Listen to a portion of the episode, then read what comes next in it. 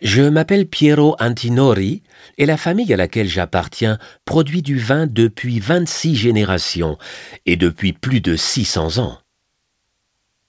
Récemment, ma famille s'est beaucoup intéressée à une nouvelle catégorie de vins.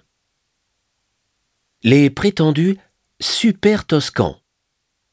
Des vins dont les règles de production ne suivaient pas les règles officielles des vins à appellation d'origine de l'époque, mais qui, malgré cela, et malgré une classification très modeste de vins de table, ont remporté un succès immédiat auprès des critiques, mais aussi auprès du consommateur final.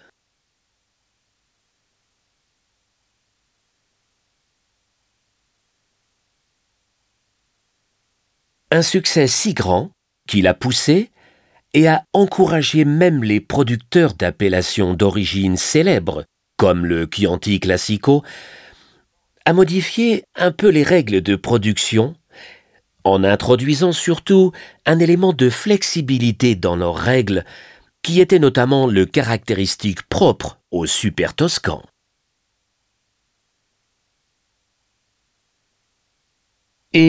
Ça a permis aux producteurs de ces zones d'améliorer la qualité de leurs produits, de l'adapter aux exigences actuelles.